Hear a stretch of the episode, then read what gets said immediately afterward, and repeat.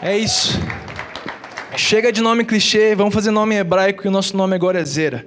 Bora pra cima. Tá. e aí vem a zoeira, né?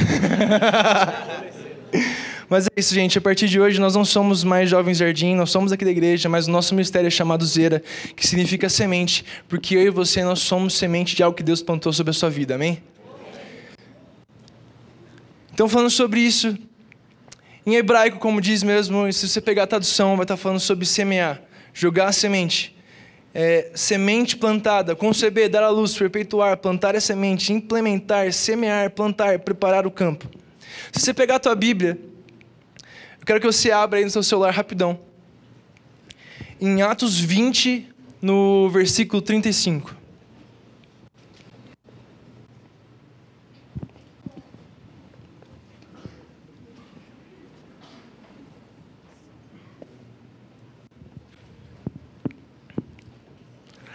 Atos 20, capítulo 20, no versículo 35. Então diz assim: Em tudo que eu fiz, mostrei a vocês que, mediante trabalho árduo, devemos ajudar os fracos, lembrando as palavras do próprio Senhor Jesus, que disse: Há maior felicidade em dar do que receber. Não sei se você pensa como eu, ô Vitória, acende a luz aqui lá do fundo para mim, por favor, só para ver o pessoal. Não sei se você é como eu, mas às vezes, por você estar na igreja um tempo, você sempre pensa, quando você vê semente, você sempre pensa em algo como dinheiro. Ou quando você vê esse versículo, você olha para isso e pensa, cara, é, é, tá falando aqui que eu já. É quase um versículo de dízimo, né? Você está imaginando já o Pacheco vir aqui e falar, gente, ó, a maior felicidade em dar do que receber. Cadê o dízimo? E, e é engraçado de ver como que é uma, é uma, uma, uma verdade. Não sei você, mas parece que a gente, a nossa geração, é uma geração que gosta muito de receber. A gente sempre gosta de, de querer algo melhor. E eu, cara, desculpa, Vitória, eu vou usar muito você hoje, cara, porque a gente se conhece.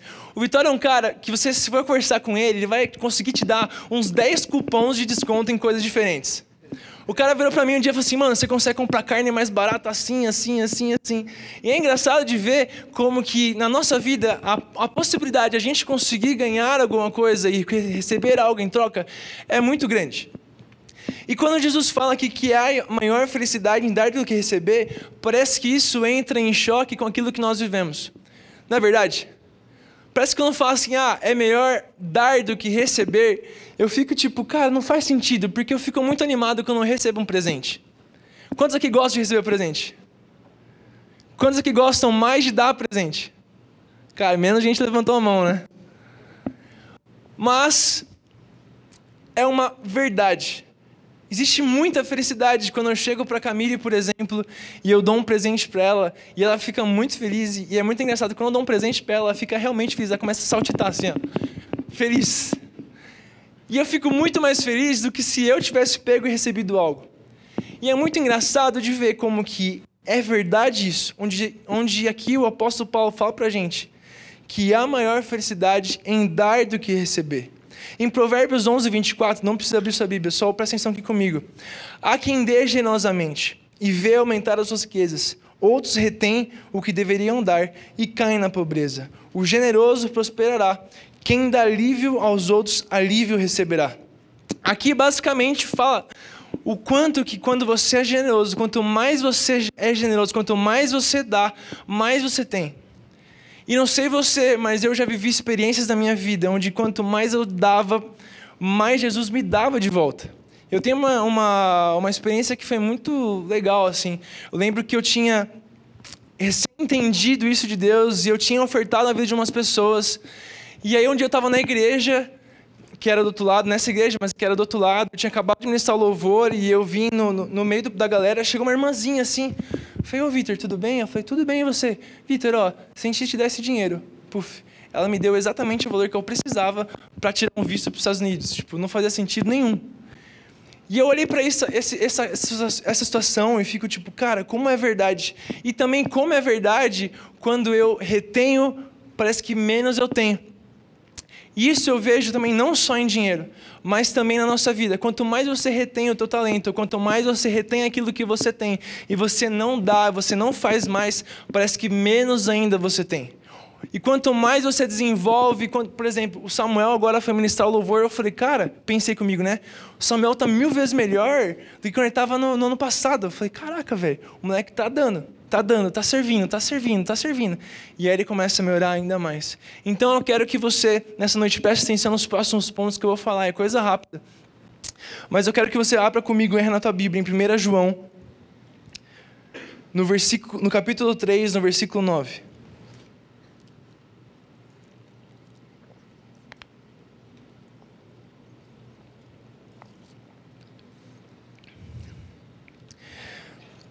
Se você achou, diz amém.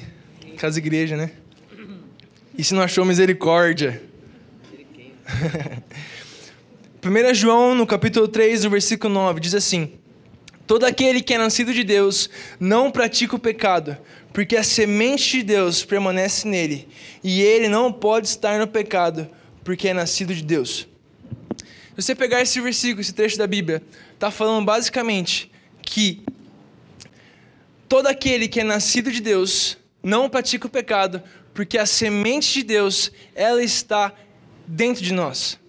Então a primeira relação que você pode ter na tua vida com a palavra semente, com isso que Deus plantou no seu coração, é o dia que você talvez você estava na tua igreja ou você estava na rua e você aceitou Jesus. Foi iniciado uma semente de Deus dentro do teu coração. Naquele dia que você citou Jesus, naquele dia que você conheceu Jesus, foi plantado sobre o seu coração uma nova cultura. Foi plantada sobre a tua alma um novo entendimento que você nunca teria, mas que com aquele momento que você entregou a sua vida para Jesus, você começou a então receber algo diferente. E Deus plantou uma semente no seu coração. Você pensa assim, nossa, mas eu não sabia disso. Mas é verdade.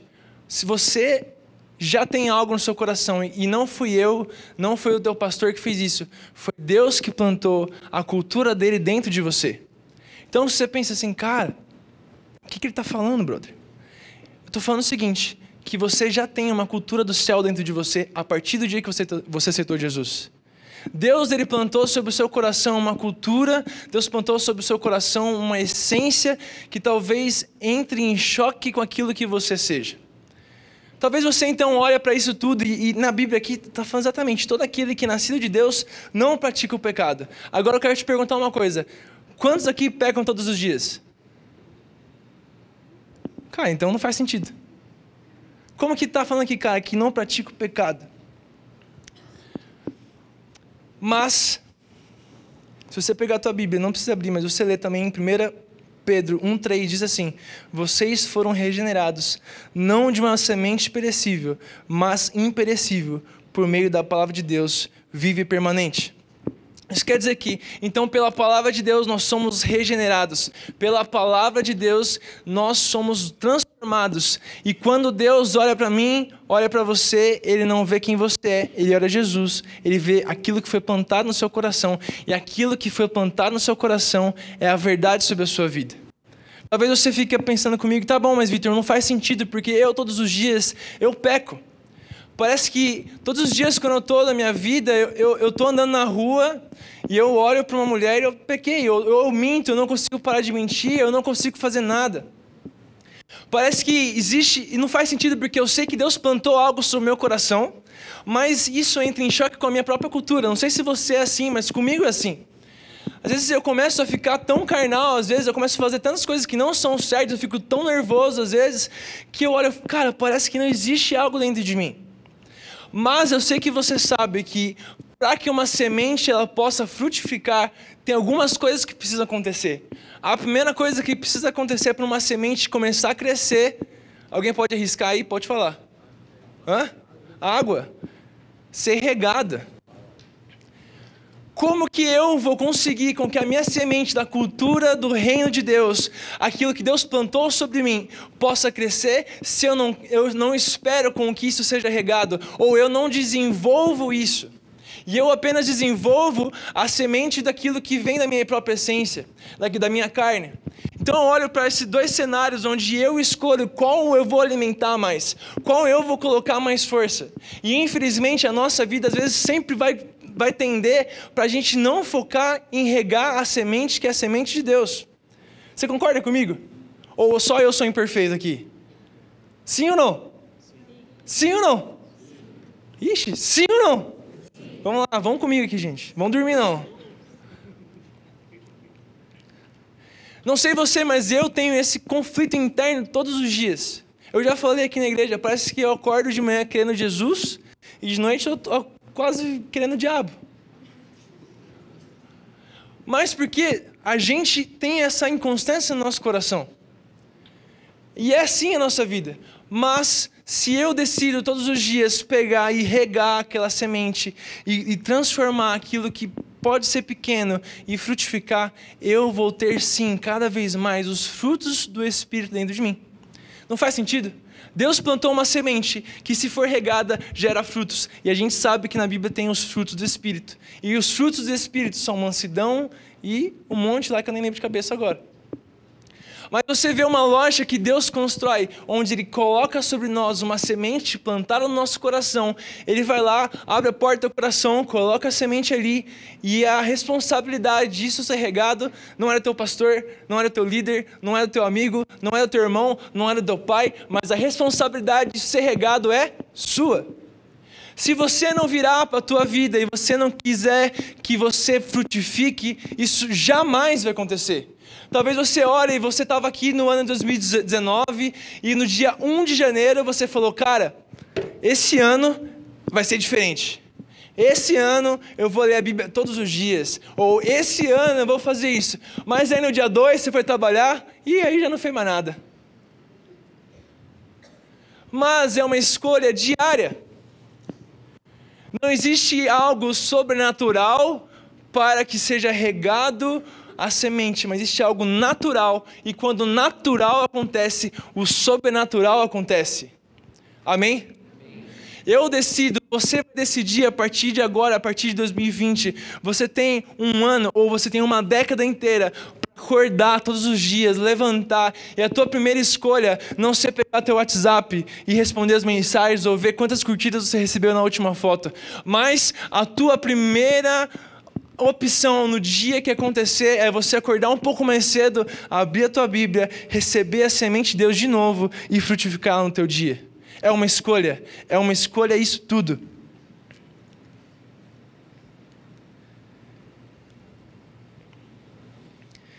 E a segunda coisa que eu vejo que é muito importante sobre isso tudo é que eu e você, nós temos que ser terra fértil. Você sabe aquela história da Bíblia onde fala que a semente foi, plantada, foi semeada pelo semeador, onde caiu num solo ruim, não frutificou, mas existiu uma semente que ela foi plantada no lugar correto, e naquele lugar correto ela frutificou. E se você abrir a sua Bíblia, abre aí em Marcos 4, e a gente vai ler um versículo que é muito conhecido. Então, Marcos 4, no versículo 30 a 32, diz assim: Então Jesus disse: Com que comparemos o reino de Deus? Que parábola usaremos para descrevê-lo? É como um grão de mostarda, que é, que é a menor semente que se planta na terra. No entanto, uma vez plantada, cresce e se torna uma das maiores plantas, com ramos tão grandes que as aves do céu podem abrigar-se à tua sombra. Jesus, então, quando ele começa a falar, ele queria explicar para as pessoas que estavam do lado dele, ele queria explicar e falar assim: cara, eu quero explicar para eles como se pode parecer o reino de Deus. E Jesus escolhe a semente de mostarda. Eu, particularmente, eu não lembro de ter visto uma semente de mostarda. E que eu fiz, então, abri o Google hoje, porque eu não lembrava. Vi que realmente é muito pequeno. E eu olho para isso tudo e eu penso assim, cara, por que que Jesus, ele quis falar que seria um grão de mostarda? Porque se fosse para impressionar, ele podia falar: ah, o reino de Deus é como uma semente de jaca. Se fosse para impressionar alguma coisa. Mas Jesus virou e falou assim: o, o reino de Deus é como uma semente de grão de mostarda. Para mostrar que algo pequeno, se for plantado no lugar certo, se for regado, pode se tornar algo muito grande. E eu não sei como você se vê às vezes no teu ano de 2020. Talvez você já começou o ano muito bem e aí em 25 dias você já olhou para esse ano e pensou assim, cara, eu já desanimei, eu já estou cansado E mal começou o ano, eu já estou desanimado. Eu vim para o cultor só pela graça de Deus. Mas, brother, você está olhando para você hoje, talvez está se imaginando tão pequeno. Mas Jesus pegou um grão de mostarda e falou: Cara, isso aqui pode se tornar muito grande na presença dele. Pensa comigo, cara. Um grão de mostarda, você pode olhar para você e pensar: Cara, eu não sou nada. Não sou nada. Mas se eu for regado pelo Espírito Santo, se eu for regado pela presença de Deus, se eu permanecer na onde Ele tem, eu vou me tornar algo grande. Não estou falando aquele evangelho de tipo que o homem está no centro. Não estou falando aqui que tipo ah eu vou ser o maioral, mas estou falando que quando eu me olho pequeno, eu talvez me sinta tão pequeno. Quando eu sou regado pela presença de Deus, sou regado em relacionamento com Deus, o propósito de Deus, aquilo que Ele preparou para você. Você sabe o que Deus preparou para você? Você tem noção? Se você já tem noção do que Deus preparou para você, você tem que olhar para isso e imaginar que mesmo com fé, com um grão de mostarda, mesmo sendo tão pequeno, se você for regado pela, pela palavra de Deus, regado pela água de Deus, regado pela presença de Deus, você vai poder se tornar algo grande. Você vai poder cumprir aquilo que Deus tem para você. E aí eu olho para tudo isso e, e, eu olho e, e, fico pensando assim, Deus, tá bom. Você está me falando então que a minha vida, então, o primeiro relacionamento que eu tive com você é porque você plantou uma semente de amor em mim e eu preciso então, mesmo que eu me sinta pequeno, eu preciso frutificar e eu preciso me esforçar. E eu olho para isso e fico pensando assim, cara, o que está acontecendo às vezes com a nossa vida que a gente passa anos e anos, anos e anos e anos e anos e a impressão que eu tenho é que a gente permanece no mesmo nível. Quantas vezes você acabou um ano e ficou tipo, cara, que ano ruim que eu tive? Ou eu não melhorei em nada, ou eu piorei, e ou as coisas não estão acontecendo na minha vida, tudo está ruim. Enfim, às vezes a gente vive momentos assim. E o que eu sinto de Deus para esse ano 2020 é que nós, como zera, nós, como semente, nós vamos precisar tomar um grande passo. Eu quero que você preste atenção aqui comigo que vai ser muito importante. O grande passo que eu e você, eu tô te convidando nessa noite é você começar a tomar e você começar a tomar nesses próximos dias é um passo de sair da zona de conforto.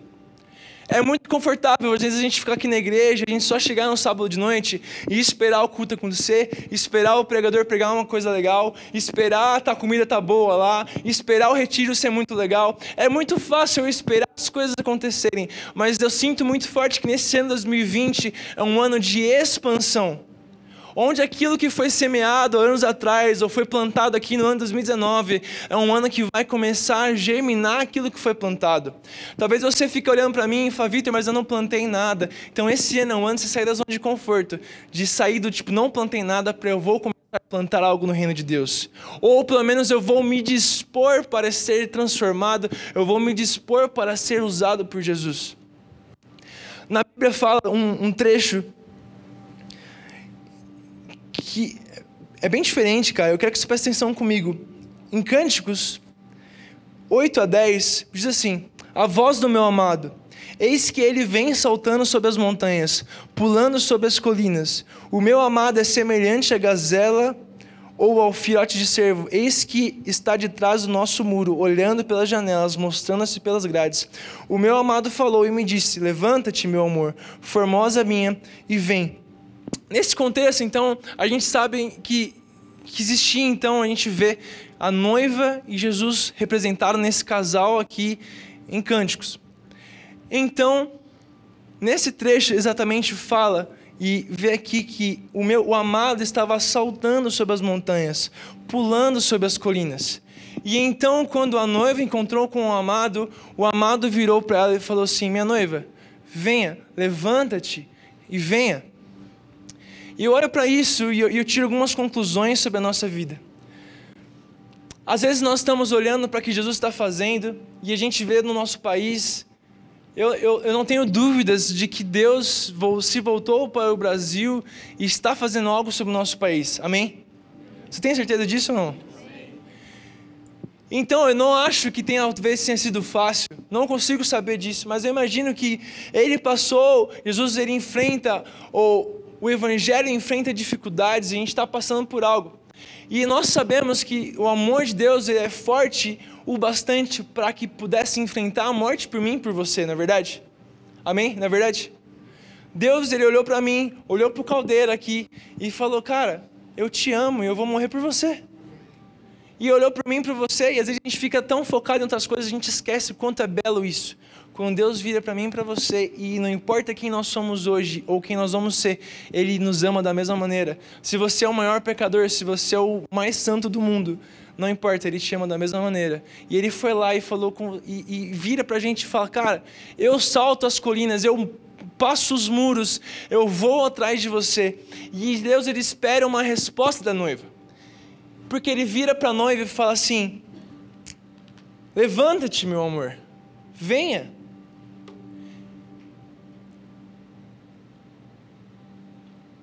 Sabe, quando eu olho para isso, eu vejo Jesus, eles nos chamando para que eu e você, nós pudéssemos, nós iremos começar a caminhar, uma, a lutar uma guerra com Ele. Existe aí no nosso, na nossa cidade, vamos focar na nossa cidade só, se for pensar assim, ou na tua cidade, quantas pessoas elas precisam ouvir o amor de Jesus ainda? Você consegue contar? Eu não consigo contar. Quantos moradores de rua aqui em Santo André precisam de ajuda? Quantos, quantos órfãos tem aqui em Santo André? É impossível eu e você contar. É impossível. A gente está aqui em, sei lá, 150 pessoas. Não sei se o pessoal contou, eu imagino que deve ser mais ou menos. A gente está em, só em 150 pessoas. E a gente está aqui sendo bombardeado por Jesus para que nós possamos levantar dos nossos lugares, sair da nossa zona de conforto e começar a fazer algo para o Evangelho. Assim como Jesus ele fez por mim e por você, ele pegou, cara, não importa quem você seja, você pode ser o maior pecador do mundo, eu não me importo, eu morro por você, eu vou atrás disso por você. Eu e você nós temos que olhar por esse amor e receber esse amor, sair da nossa zona de conforto e ir e também começar a plantar essa semente de amor nas outras pessoas. Não sei se você olha para mim e pensa assim, cara, eu estou cansado de ouvir isso, mas eu vejo muito forte que Deus está nos chamando para que nós possamos nessa noite tomar posição. Não só nessa noite, hoje à noite é só um start, mas a partir de segunda-feira tomar uma posição de que nós vamos levantar dos nossos lugares, nos posicionar e tomar posição e responder a um chamado de Deus de vem, levanta-te e vem comigo. Vem aqui saltar sobre as colinas, vem aqui comigo fazer essas coisas. Só que não sei se você, assim como eu sou, às vezes o que é mais fácil é eu e você a gente recusar. Quantos aqui, assim como eu, já recusaram o chamado de Deus? Caras, eu recusei vários. Por quê?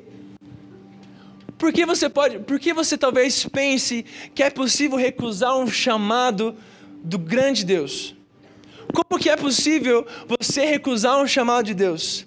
Se você pega nesse trecho, a gente estava no versículo 8 e 10, mas no versículo 17 desse mesmo capítulo de Cantares, diz assim: a noiva dizendo: Até que o dia amanheça e fujam as sombras, volta, amado meu, faze-te semelhante à gazela ou ao jovem, enfim, essa parte não importa. Mas o que importa é o seguinte: que ela fala, volta, amado meu. Se a noiva disse volta, é porque ela não foi. Se a noiva está dizendo, amado meu, volta, é porque ela não foi. Quer dizer que, que nesse momento a noiva, ela viveu algo e talvez ela recusou por algum momento. E eu já na minha vida recusei por várias vezes chamar de Deus, mas eu oro que talvez não era porque eu não queria, mas era por um simples motivo: medo. Qual é a coisa que mais te barra ultimamente? Quero que você pense sobre você na sua vida. O que é que tem te impedido de você viver a plenitude de Deus sobre a sua vida? O que é que tem impedido de você viver a grande graça de Deus sobre a sua vida? O que tem impedido você viver o chamado de Deus para a sua vida? O que tem impedido você de viver exatamente o que Deus te pediu para você fazer? Pode ser como essa noiva, um simples medo, ou comigo, com um medo. Às vezes a gente recusa alguns chamados de Deus não porque a gente é rebelde, mas porque a gente tem medo. Mas a gente sabe, Tiago diz que o perfeito amor ele lança fora todo medo. Em 2020, o meu chamado, aquilo que eu te falo nessa noite, é que você simplesmente olhe para tudo que pode acontecer nessa década. E se Deus já tem te falado algo, você simplesmente se posicione, saia da zona de conforto. E que se ele virar para você, chega para o Daniel, fala, Daniel, Quero que você faça isso. Não tenha medo, faça. Porque se Deus está chamando a gente, se Deus tem te chamado para você cumprir um propósito, não tenha medo, faça.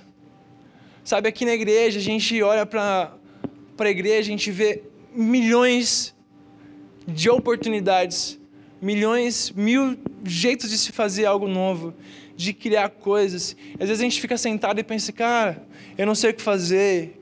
Cara, vamos trocar ideia. Vamos andar junto. Porque eu tenho certeza que o Espírito Santo tem algo no teu coração, porque ele plantou um chamado no teu coração, e isso só precisa ser descoberto para que você possa viver a plenitude que Deus tem sobre a sua vida. Sabe, o quanto você está disposto a amar Jesus para sair da zona de conforto? Quanto você está disposto a responder a essa semente que foi plantada sobre o seu coração e você começar a plantar essa semente em outras pessoas?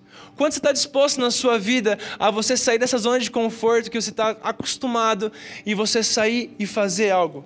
Quanto está disposto? Quanto você ama Jesus para pensar nisso? O quanto que você olha para você e fala, Jesus, eu vou fazer porque eu te amo.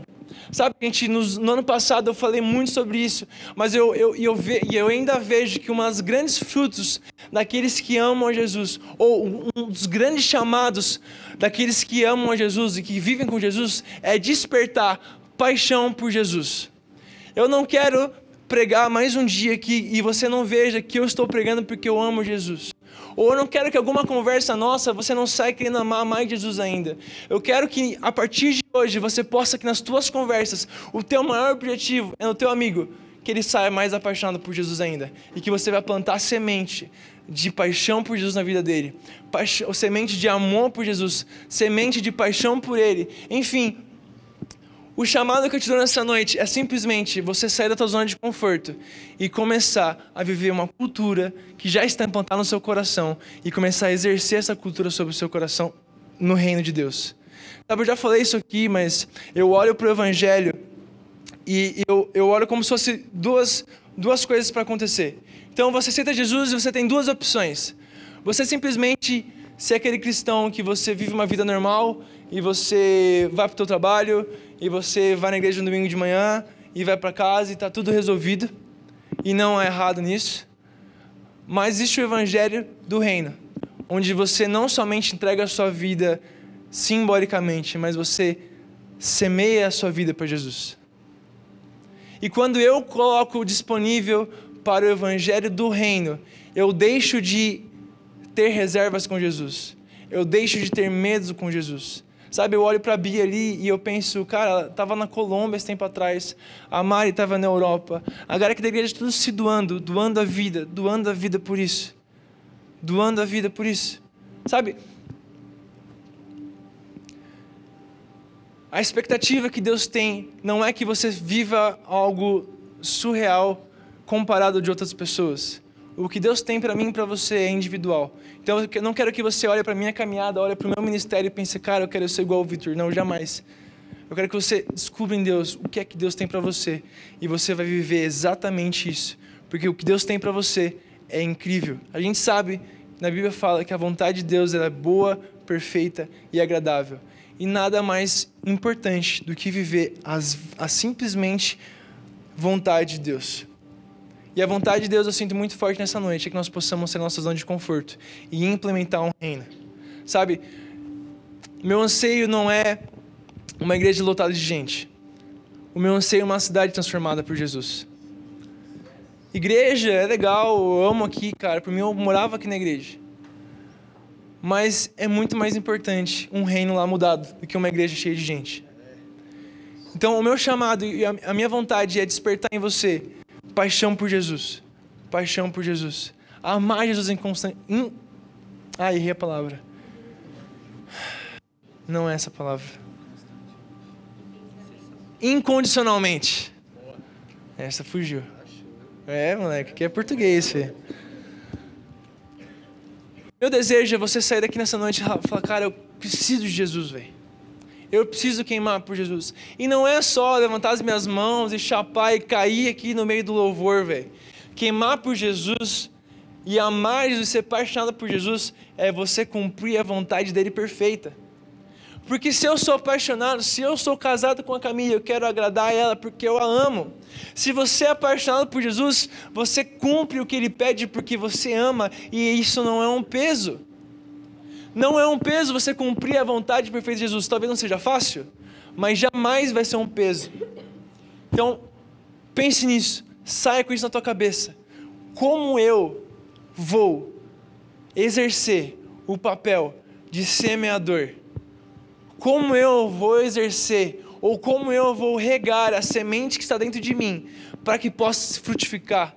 E que se um dia você olhar para você mesmo e pensar, cara, eu sou tão pequeno, realmente, você é tão pequeno mesmo, mas se for regado da maneira certa, com a presença de Deus, com o relacionamento de Deus, o reino de Deus é como uma semente de grão de mostarda que vai, cresce, e as árvores e as aves se abrigam nessa árvore. Uma semente tão pequena pode se tornar tão grande. O reino de Deus é assim. Então não tenha medo em semear o reino de Deus. Jesus tem te chamado para que você possa ser um semeador do reino de Deus. Não se importe em você simplesmente pegar os teus 100 reais, que você só tem isso, e ofertar na vida de alguém. Você está plantando na, na vida de alguém. Você está semeando. Sabe, a gente vai ter o retiro, cara. Cara, é a hora da semente, brother. É hora de você virar e começar a semear na vida de todo mundo, velho. Todo mundo está precisando de grana. Mas aqueles que, dão, que vão dar, vão receber mais, desculpa. Aqueles que e pensarem, ah, não vou. Aqueles que saírem do tipo, ah, vou esperar alguém me dar algum dinheiro, mas que pegar o que não tem e dar, vai ganhar muito mais. Porque há maior felicidade em dar do que receber. Gente, passo de fé. Passo de fé. Eu preguei isso no ano passado e eu quero relembrar. Quando Jesus falou para Pedro: sai do barco e anda. Pedro caminhou mediante uma palavra de Jesus. E ele foi. Pedro, Paulo. Ah, Pedro, talvez. Eu vi um Paulo, acho que, enfim. Pedro caminhou nessa palavra de Jesus. E ele só afundou porque ele se distraiu. Não se distraia em 2020. Tome as escolhas certas. Sabe? Cria uma rotina. Cria uma rotina de estar com Jesus, cara. Eu oro assim, a gente sempre ora no nosso pequeno grupo. Fome por Jesus fome por Jesus, porque se não tiver fome, cara, até a fome que eu e você temos por Jesus vem dele. Então eu peço, Jesus, me dá fome. Eu quero mais fome de você. Mais fome de você. Sabe, eu te convido a esse ano, 2020, a gente caminhar junto. Assim como eu falei no começo, um reino não se constrói indo sozinho, mas é com uma família. Aqui é uma família. Aqui é, um, é, um, é uma igreja, uma família. E nós estamos querendo caminhar juntos para que nós possamos construir algo constante, algo bruto, algo sólido. E se é sólido e, e firmado em Deus, não há dúvidas que isso vai dar certo. Porque se Deus falou, Deus não é homem para mentir. Você acredita nisso? Você, tem, você acredita nisso? Sim. Você tem fé nisso? Sabe? Gente, esse é o ano de você sair da zona de conforto e começar a semear. Sabe, eu, eu, eu, eu, eu penso nisso e a partir de março a gente vai entrar ainda mais fundo nessa série de semente.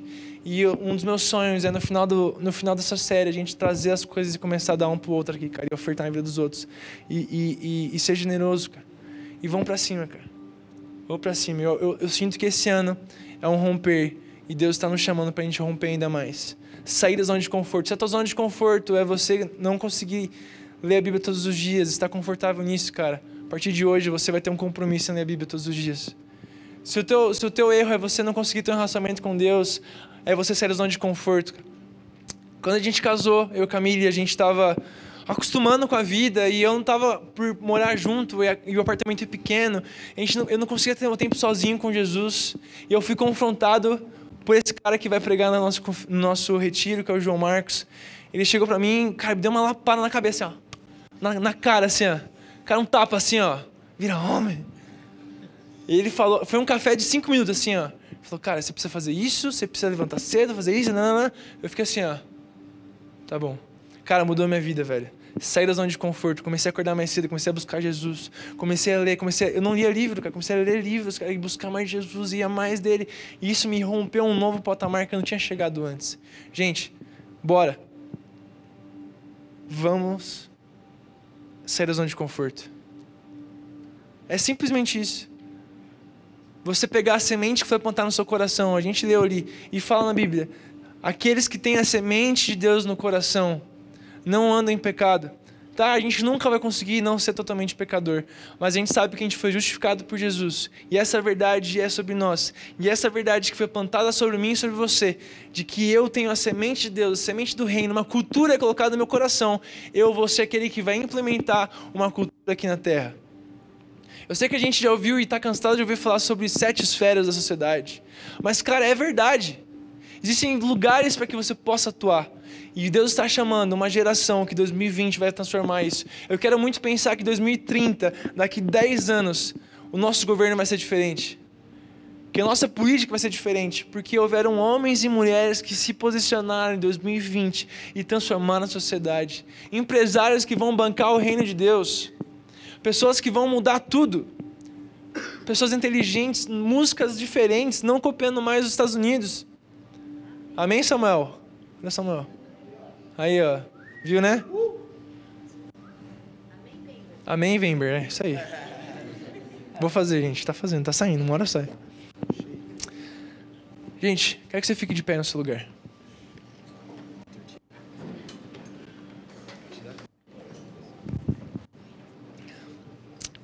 Quero que o pessoal do louvor comece a subir, mas não precisa tocar nada agora. E o meu anseio nesse, entre aspas, apelo é simplesmente um reconhecimento. Um reconhecimento de que nós vamos dar um novo passo. Eu quero que você feche seus olhos no seu lugar. E, e peça para que Deus, para que Jesus, Espírito Santo, comece a colocar na tua mente o que é ou qual é a zona de conforto que tem te travado espiritualmente falando? Tem te travado na tua vida, tua vida profissional, o que seja. Vezes você não consegue conseguir viver uma vida santa. Talvez você nunca vai conseguir, mas mas o que você pensa sobre a sua vida que seja a tua maior dificuldade?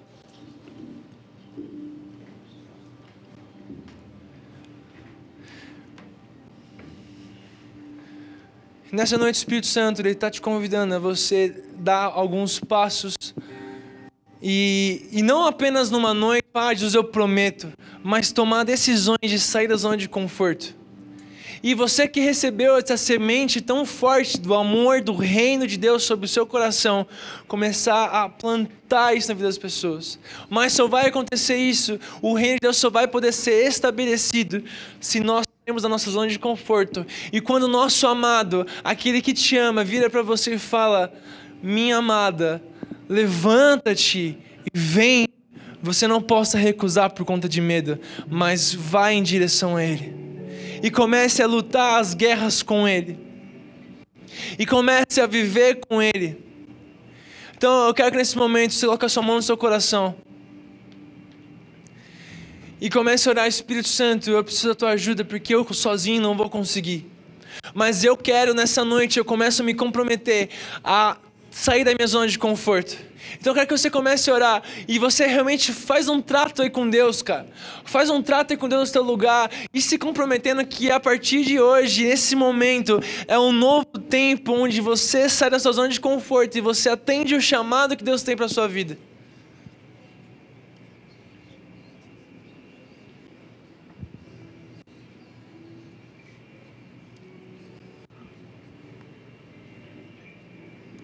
Talvez você está anos lutando contra a masturbação, você está anos lutando contra a sua tentação, você está anos lutando contra tudo que você pode viver e você não está conseguindo. Mas é nessa noite que você vai entregar as tuas maiores preocupações e colocar isso em Deus. E tomar o passo disso. E tomar o passo de você virar e, cara, eu vou me comprometer. Eu faço isso. Porque eu amo meu amado e meu amado me chama para que eu possa andar com Ele. Ele me fala: oh, levanta aí, mano. Levanta aí, levanta aí e vem. Levanta e vem. Levanta e vem.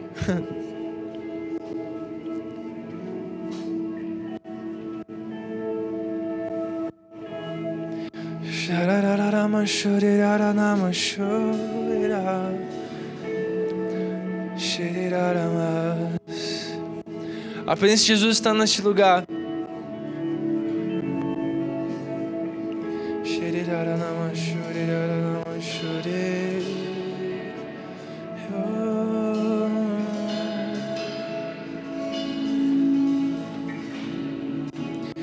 Se você na sua vida você recebeu essa semente do amor de Jesus, eu tenho certeza que o teu coração nesse momento está queimando por paixão por Ele, que você quer agradar o teu amado.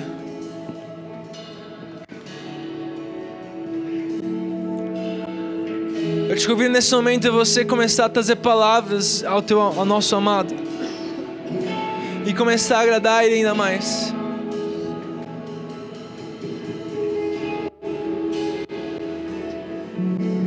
Jesus,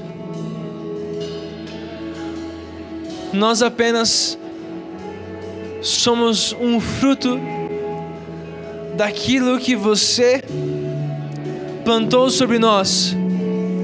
E nessa noite, Senhor, nós apenas estamos aqui para cumprir o propósito pleno que você tem para nós.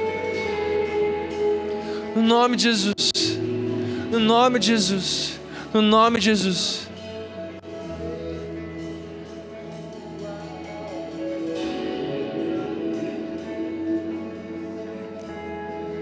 Nessa noite eu, eu quero fazer algo que faz tempo que eu não faço. A gente está se falando sobre sérias zonas de conforto para atingir o, o, o, pleno propósito de Deus sobre a nossa vida. E eu, eu quero realmente um, um passo prático. Se você então nessa noite você está decidindo algo sobre a sua vida e você está realmente dando uma sua zona de conforto, quero que você venha aqui para frente. E, e o pessoal da intercessão vai vir aqui orar também junto.